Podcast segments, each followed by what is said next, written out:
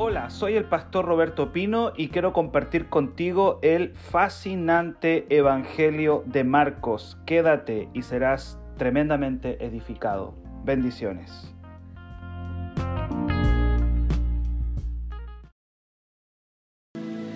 Bien queridos, Marcos capítulo 9.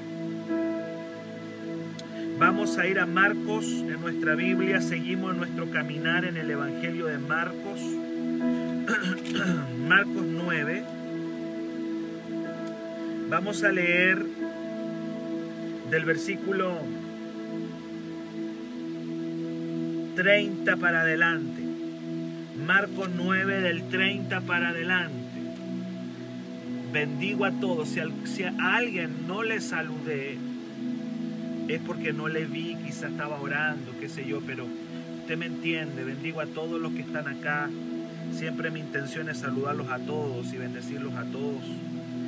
A veces no veo a todos ahí, la letra es pequeña, pero quiero bendecir a todos los que están en este devocional en Facebook eh, y que se va a transformar en un podcast también, en un audio que por ahí alguien va a escuchar en alguna parte del mundo, va a oírlo.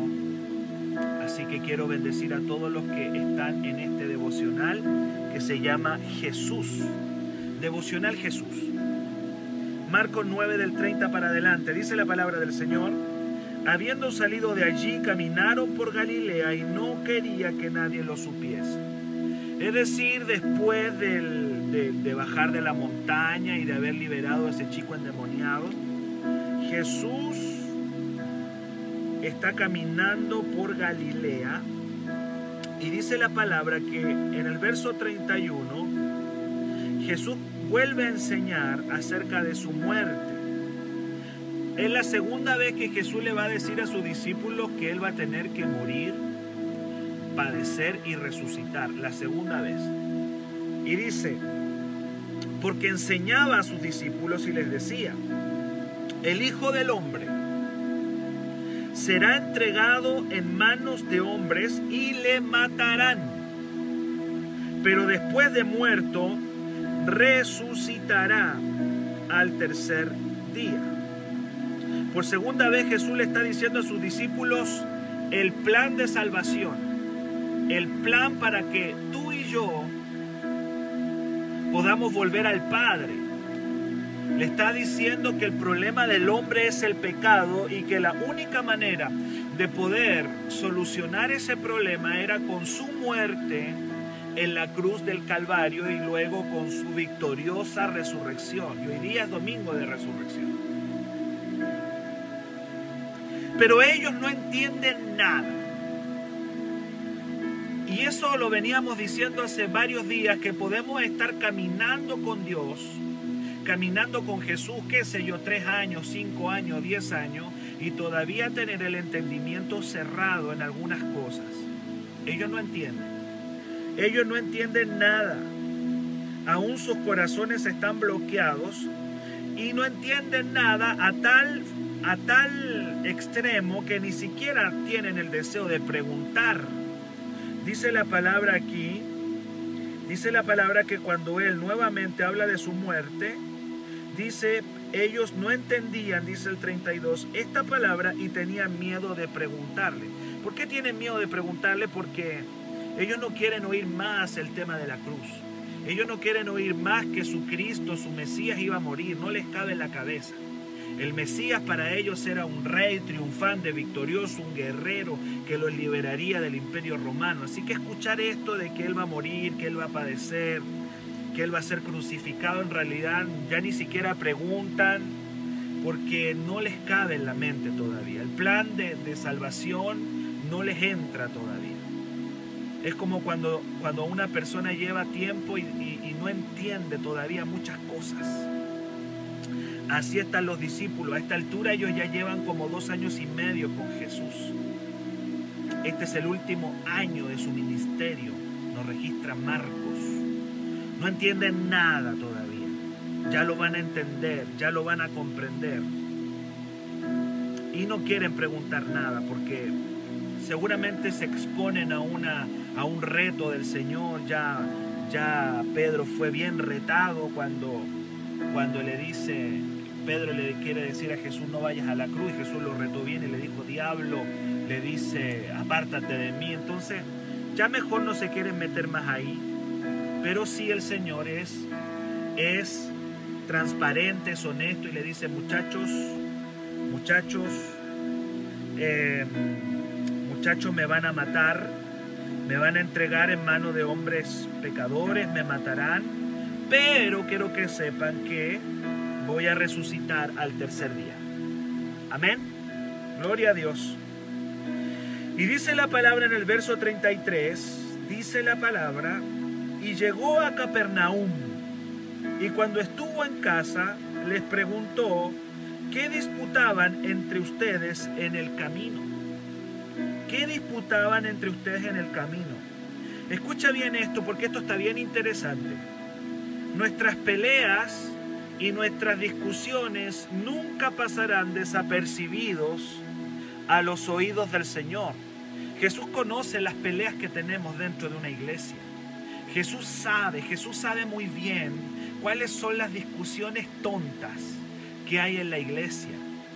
Y aun cuando ellos quieren, como decimos acá en Chile, quieren pasar piola, ellos quieren pasar desapercibidos en sus peleas, en el contexto de la iglesia, el Señor sabe muy bien y escucha. El Señor se da cuenta de qué estamos discutiendo nosotros. El Señor sabe muy bien, conoce los chismes de la iglesia. El Señor sabe muy bien por qué están peleando los hermanos. El Señor tiene muy, muy claro y, y su oído está ahí. Entonces le dice, ¿y ustedes qué venían peleando en el camino? ¿De qué venían hablando? ¿De qué venían peleando? Los escuché. Y en realidad venían discutiendo de una niñería. Y la mayoría de las discusiones dentro de las iglesias son de puras niñerías, pura inmadurez.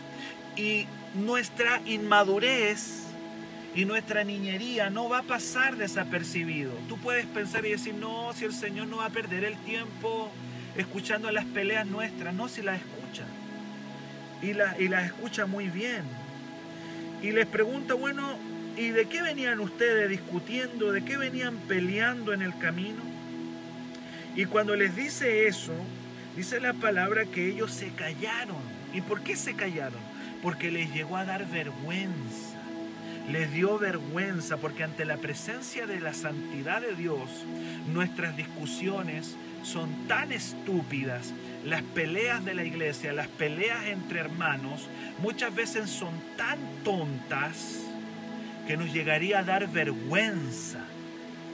Si nosotros estuviéramos conscientes de que Jesús está escuchando todo y de que Jesús está viendo todo, nos daría vergüenza. Y de hecho ellos dice la palabra acá que se quedaron callados. ¿Y sabes tú de qué venían discutiendo?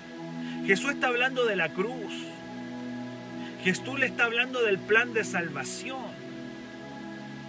Jesús le viene a hablar de que Él tiene que morir en una cruz y entregar su vida en la cruz para salvar a la humanidad. ¿Y tú sabes de qué venían peleando ellos? Mira el contraste. Vienen peleando eh, entre ellos de quién de ellos era el más importante. Ay Señor, Ahí es donde tú dices, Señor amado, qué tremendo esto.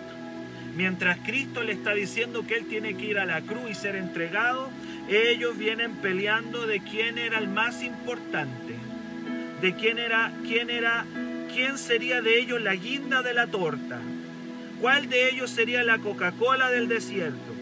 Vienen peleando por eso y Jesús viene enseñándoles que va a ir a la cruz y ellos peleando por quién va a ser el más importante. Cuando Jesús les pregunta cuál era el tema de la discusión, que él ya lo sabe, que él ya lo sabía, pero quería que ellos se lo dijeran, ellos callan de vergüenza.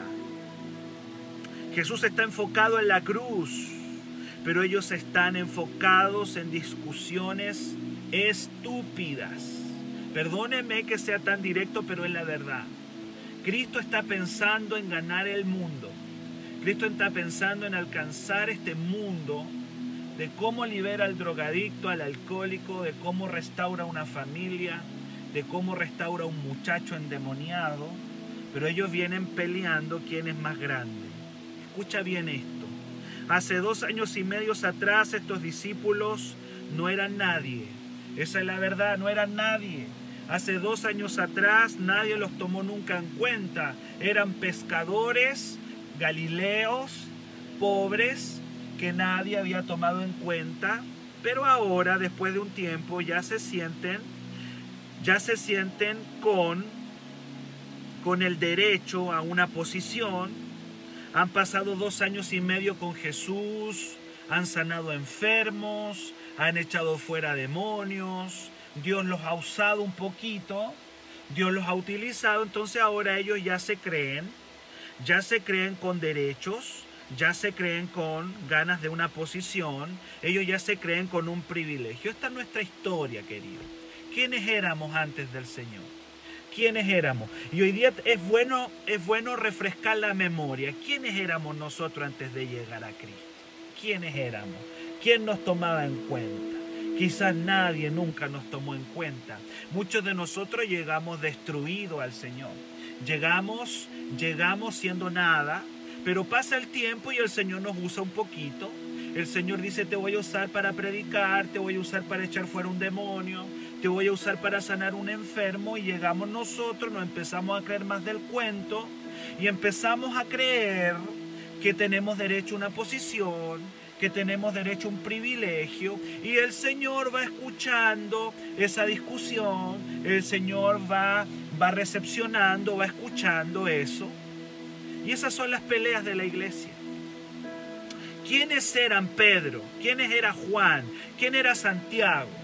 ¿Quién era Jacob? ¿Quién eran estas personas hace dos años y medio atrás? No eran nada, no eran nadie, pero se les subieron los humos a la cabeza se le subieron los humos. Qué fácil, qué fácil es que a una persona que el Señor rescate, que el Señor limpie y que el Señor utilice para su gloria, qué fácil es que se le suban los humos a la cabeza. Ahí están, creyéndose más del cuento, la guinda de la torta, pescadores que hace dos años y medio nadie tomaba en cuenta, y ahora perdieron completamente la memoria y están peleando por un privilegio y por una posición. Con frecuencia, tú y yo, con el paso de los años en el Evangelio, pensamos que merecemos que nos valoren. Con, los años dentro de la iglesia comenzamos a pensar equivocadamente que nos merecemos una posición y nos equivocamos grandemente. La iglesia muchas veces cuando se desenfoca puede convertirse en un calvo de cultivo para el orgullo, para la soberbia y para los celos. Qué rápido hemos perdido la memoria. Y a una persona que se está creyendo más del cuento sería bueno que refrescara su memoria y se acordara de cómo Dios lo sacó de la drogadicción, de cómo Dios lo sacó del alcoholismo, lo sacó de la depresión y que no era nadie cuando llegó a las plantas del Señor. Estas peleas, estas discusiones por quién es más grande, nos deben hacer sentir vergüenza, tal cual como la están sintiendo los discípulos que cuando el Señor le pregunta de qué vienen discutiendo en el camino, y ellos callan. Esa vergüenza tiene que sentir la, iglesia hoy día porque lamentablemente la iglesia sigue discutiendo estas estupideces en el camino. Lamentablemente el orgullo sigue siendo el peor enemigo del hombre y de la iglesia, el orgullo.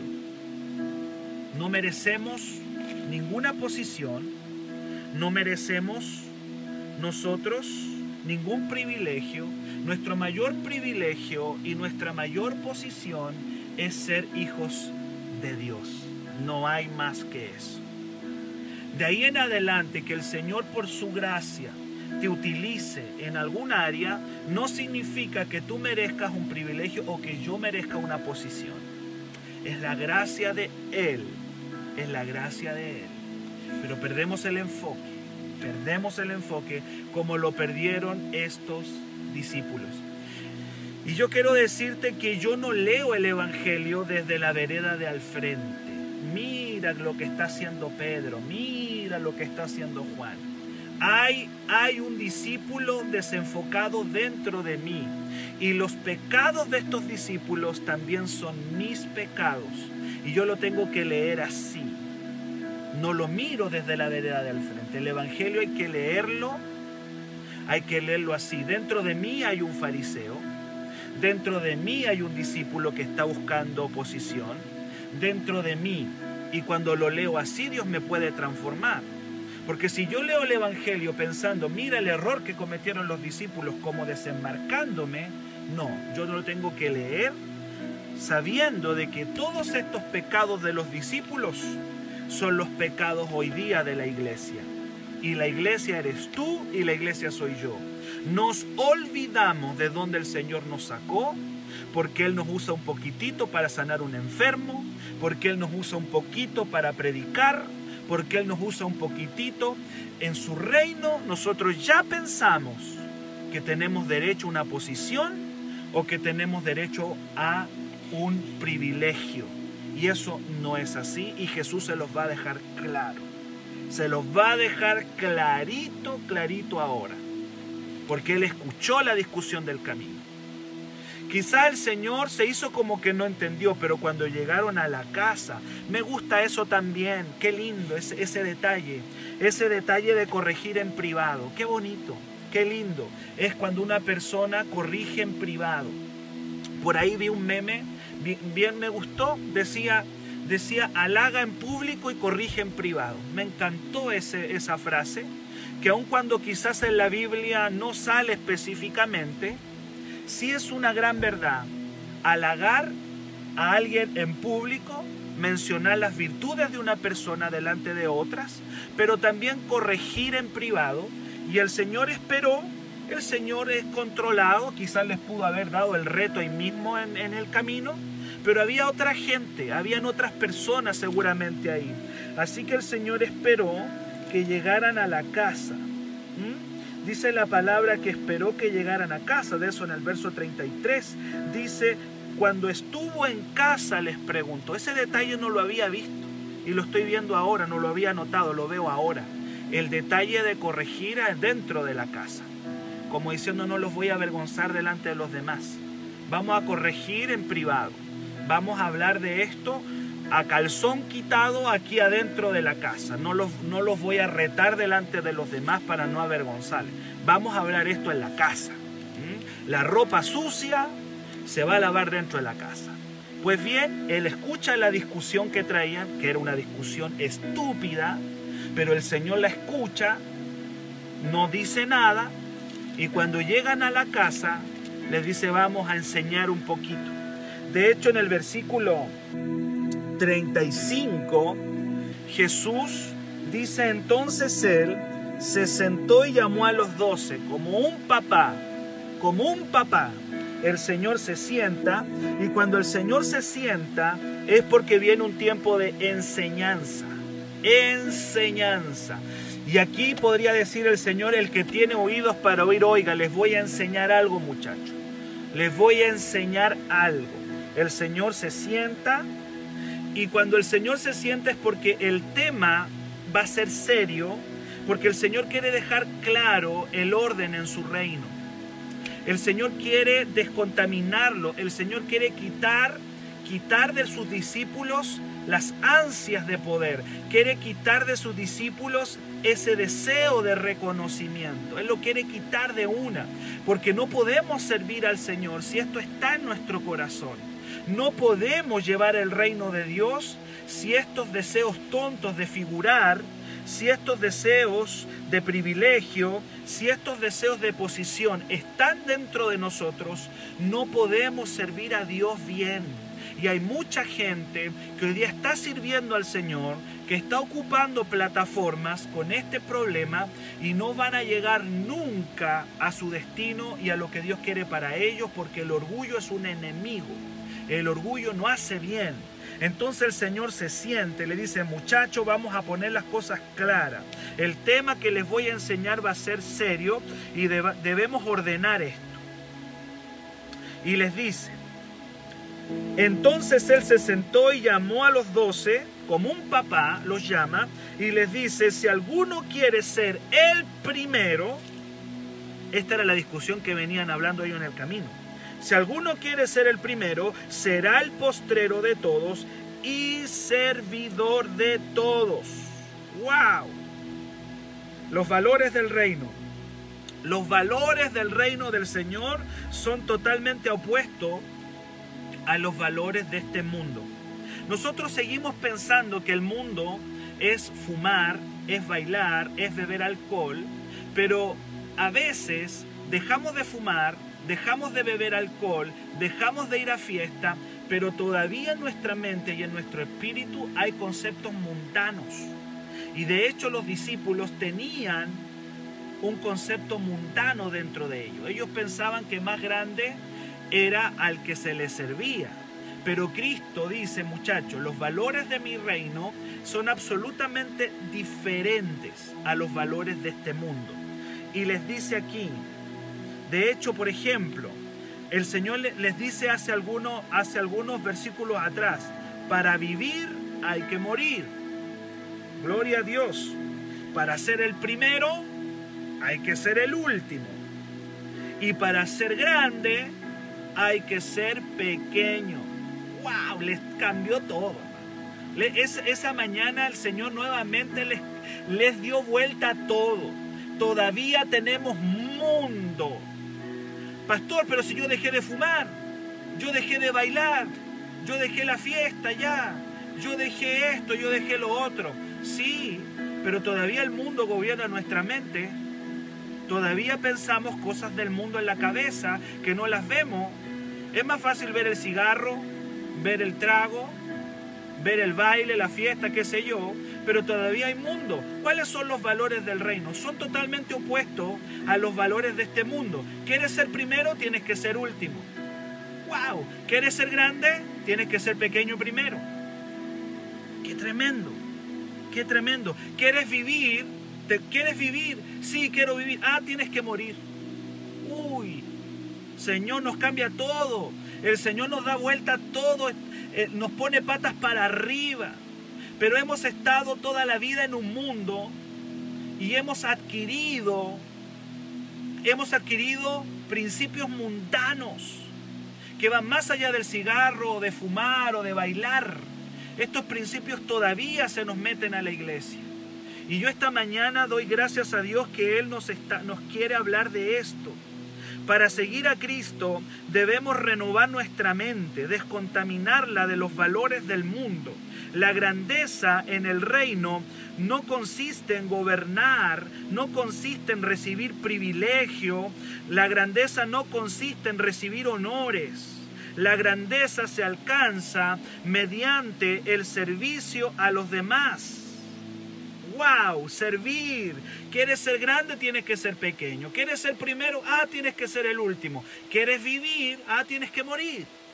Nos cambió todo el Señor y les cambia todo. Ese día cuando entraron a la casa y Jesús se sienta a hablarles porque escuchó la discusión del camino, les quiere dar una gran, gran enseñanza. Oiga bien esto, Jesús no le criticó la ambición de ser grande. En ningún momento Jesús le dijo, no, está mal querer ser grande. El Señor no criticó el desear ser grande. Esa ambición el Señor no la criticó, sino que le reveló simplemente cuál es el camino para llegar a ser un grande. El Señor no critica el deseo de grandeza. Ah, ¿quieres ser grande? Está bien, está perfecto, pero el camino es este. ¿Quieres ser primero? No critico que tú quieras ser primero, pero el camino para ser primero es este. ¿Quieres vivir? Perfecto, está bien querer vivir, pero el camino para vivir es este. Él no critica la ambición de ser grande, sino que critica la manera de alcanzarlo y dice que la iglesia es diferente a la manera del mundo. En el mundo para ser grande hay que dar codazo, hay que golpear al otro, hay que agarrar un serrucho, hay que, hay que ser prepotente, hay que pisar al otro. Bueno, en la iglesia no. En la iglesia, en el reino de Dios, no será así, dice Jesús. La gente y quiero decirte que este principio del servicio a los demás para ser grande funciona también en el mundo. Y tú dices, ¿cómo funciona en el mundo? Porque la gente que recordamos con respeto y admiración, seguro llegaron allí por servicio. Casi la mayoría de la gente que hoy día ocupa lugares de posición alta, aún en el mundo, y son gente obviamente de respeto, son gente de admiración, lo más seguro es que llegaron allí por servicio. Eso es lo que el Señor le está enseñando. Los discípulos venían peleando en el camino porque aún tienen incorporado valores mundanos. Y el Señor se sienta dentro de la casa para enseñarles una gran lección. ¿Quieres ser primero? Está bien, lo acepto. ¿Quieres ser primero? No, está correcto. ¿Quieres ser grande? Perfecto, está bien. Pero el camino para llegar ahí, en mi reino, en mi reino, en mi sistema, va a ser ser el último y va a ser hacerte pequeño para ser grande. Ese es el camino. Si tú quieres llegar a ser un grande en el reino de Dios. Pero ellos ya venían con, se le habían subido los humos a la cabeza. Hace dos años y medio no era nada ni nadie, pero ellos sienten que tienen ahora derecho de una posición, derecho de un honor. Y Jesús le dice, bueno, aprendan el servicio, aprendan a servir de manera incondicional. Jesús está enfocado en la cruz del Calvario, a entregar su vida, al servir a los demás, pero ellos vienen hablando, hablando de quién va a ser el más grande o quién es el más grande. Hay un pasaje que está en el libro de Filipenses capítulo 2, maravilloso, que nos puede nos puede alimentar o reforzar esto que venimos hablando.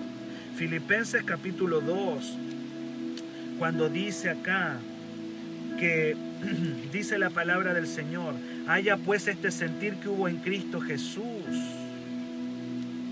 el cual siendo en forma de Dios no estimó el ser igual a Dios como cosa que aferrarse, Filipenses 2, verso 6.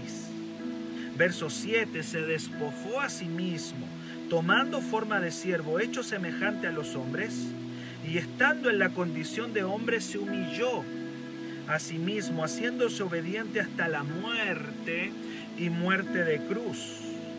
Pero después de una cruz siempre hay una resurrección, siempre hay una exaltación.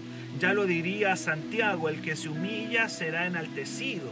Y lo dice claramente, por lo cual Dios también le exaltó hasta lo sumo aleluya, y le dio un nombre que es sobre todo nombre, para que en el nombre de Jesús se doble toda rodilla y toda lengua confiese, dice la palabra, que Jesucristo es el Señor. Se humilló, se entregó y le vino una gran exaltación. Ese principio es nuestro también. Y el Señor lo está enseñando. ¿Quieres ser primero? Perfecto. Vas a tener que ser el último. Vas a tener que aprender a servir vas a tener que aprender a servir. Aleluya.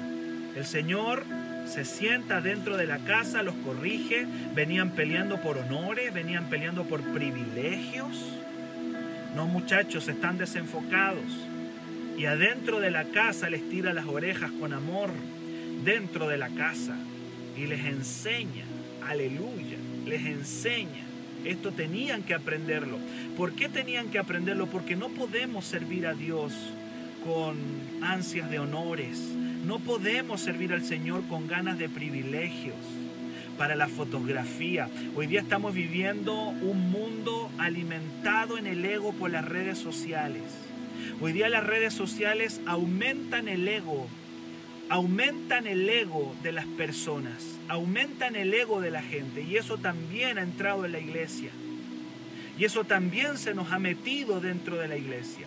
Y este es un balde de agua fría, esta es una enseñanza. Quieres ser grande, tienes que ser pequeño. No te olvides que no eras nada ni nadie antes de llegar a Cristo. Y si el Señor te ha usado un poquitito, es solamente por su gracia, pero en realidad no merecemos ningún honor y ningún privilegio. Que el Señor nos ayude. Y luego el Señor para completar, para completar esta enseñanza, dice la palabra del Señor en el verso 36, y tomó a un niño, así tal cual, y tomó a un niño y lo puso en medio de ellos y tomándole en sus brazos les dijo, el que reciba en mi nombre un niño como este me recibe a mí. Y el que a mí me recibe no me recibe a mí, sino al que me envió. Y tomando a un niño. Escuche bien, los niños no eran valorados en el tiempo de Jesús. No eran valorados. Es más, no eran sujetos de derechos. A los niños se le veía como un proyecto a ser una persona. Ni siquiera se les consideraba persona. Se le decía, tú eres un proyecto a ser persona, tú no eres persona. Por lo tanto, eran los menos valorados.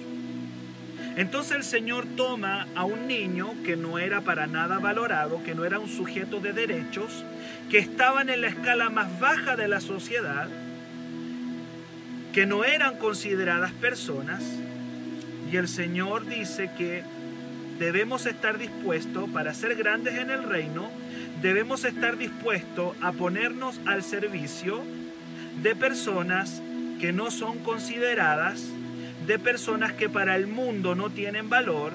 Tengo que aprender a servir a personas que no tienen influencia, tengo que servir a personas que no tienen poder, a personas que no son consideradas en el mundo. Aleluya. La pregunta es, ¿estamos dispuestos a servir a personas que no nos pueden dar nada a cambio? ¿Estaremos dispuestos a entregarnos al servicio a personas que no nos van a retribuir nada? A personas que al mundo, a los ojos del mundo no tienen valor? a personas del mundo que no tienen posición social? ¿Estaremos dispuestos a servir a personas que para el mundo no valen nada? ¿Sabes una cosa? Tú y yo, como seres humanos, tendemos a asociarnos a personas que de alguna forma nos van a retribuir lo que nosotros le damos. Y siempre nos conectamos con personas que tú dices, bueno, en realidad si yo le sirvo algo me va a llegar de vuelta. Si yo le doy algo, algo, algo voy a recibir. La pregunta aquí es que el Señor le hace a sus discípulos, el Señor le hace a su iglesia. ¿Estaremos dispuestos a servir a personas que no nos pueden dar nada a cambio? ¡Wow! Y Jesús esa mañana enseña o ese día enseña que el servicio que nace del amor es un servicio incondicional. ¿Cuántos dicen amén? Muchas personas se entregan a servir a personas que les van a devolver el favor. Pero el Señor quiere que sirvamos sin esperar nada a cambio y que sirvamos a personas que no nos van a devolver nada, que no nos van a dar nada a cambio. Yo no sé si tú lo estás entendiendo en esta mañana. Yo no sé si tú lo estás comprendiendo en esta mañana. Pero Jesús está poniendo a un niño delante de sus discípulos y le está diciendo, muchachos, muchachos, muchachos, miren a este niño, miren a este niño. Está en la escala social muy abajo, no es considerado por nadie. Pero quiero decirles que el que sirve a un niño como este, me está sirviendo a mí. Yo soy como este niño. Si alguno sirve a este niño, me sirve a mí. Por eso dice, el que recibe mi nombre, un niño como este, o el que sirva a un niño como este, el que considere un niño como este, me está considerando a mí y está considerando al que me envió. Que Dios nos ayude en esta mañana a servir por amor, a entregarnos por amor a la causa de Cristo, a entregarnos a los otros, no esperando privilegio, no esperando honores no esperando reconocimiento. Qué fácil es servir esperando un reconocimiento.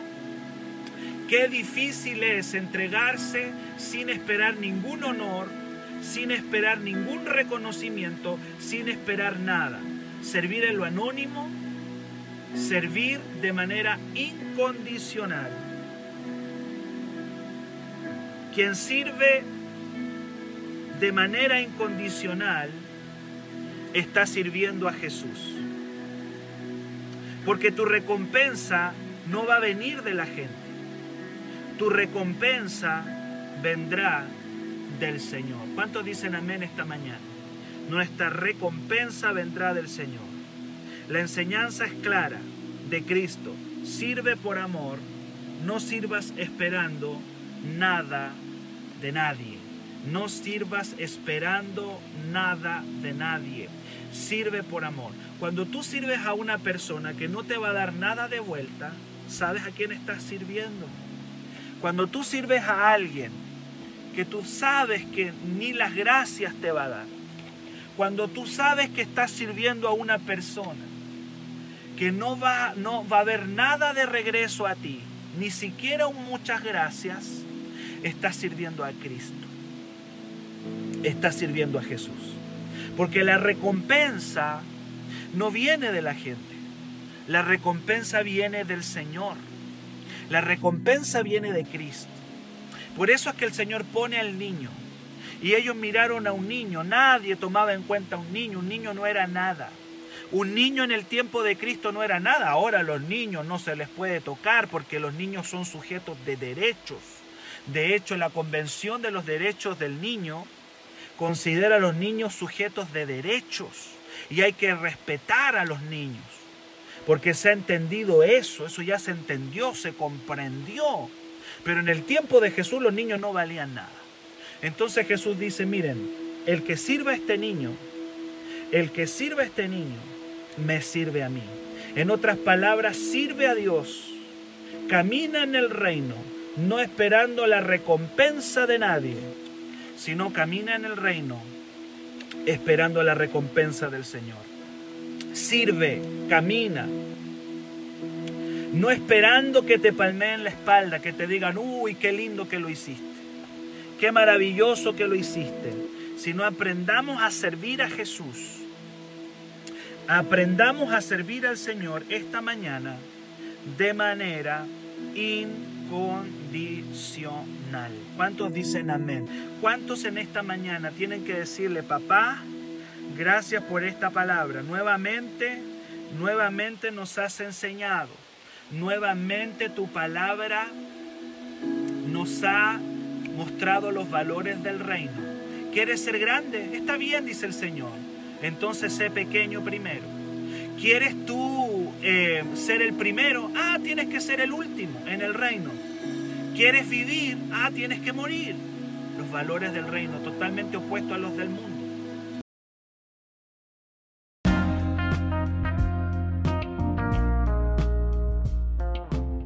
Si este mensaje fue de bendición para tu vida, escríbenos al WhatsApp más 569 7331 9817.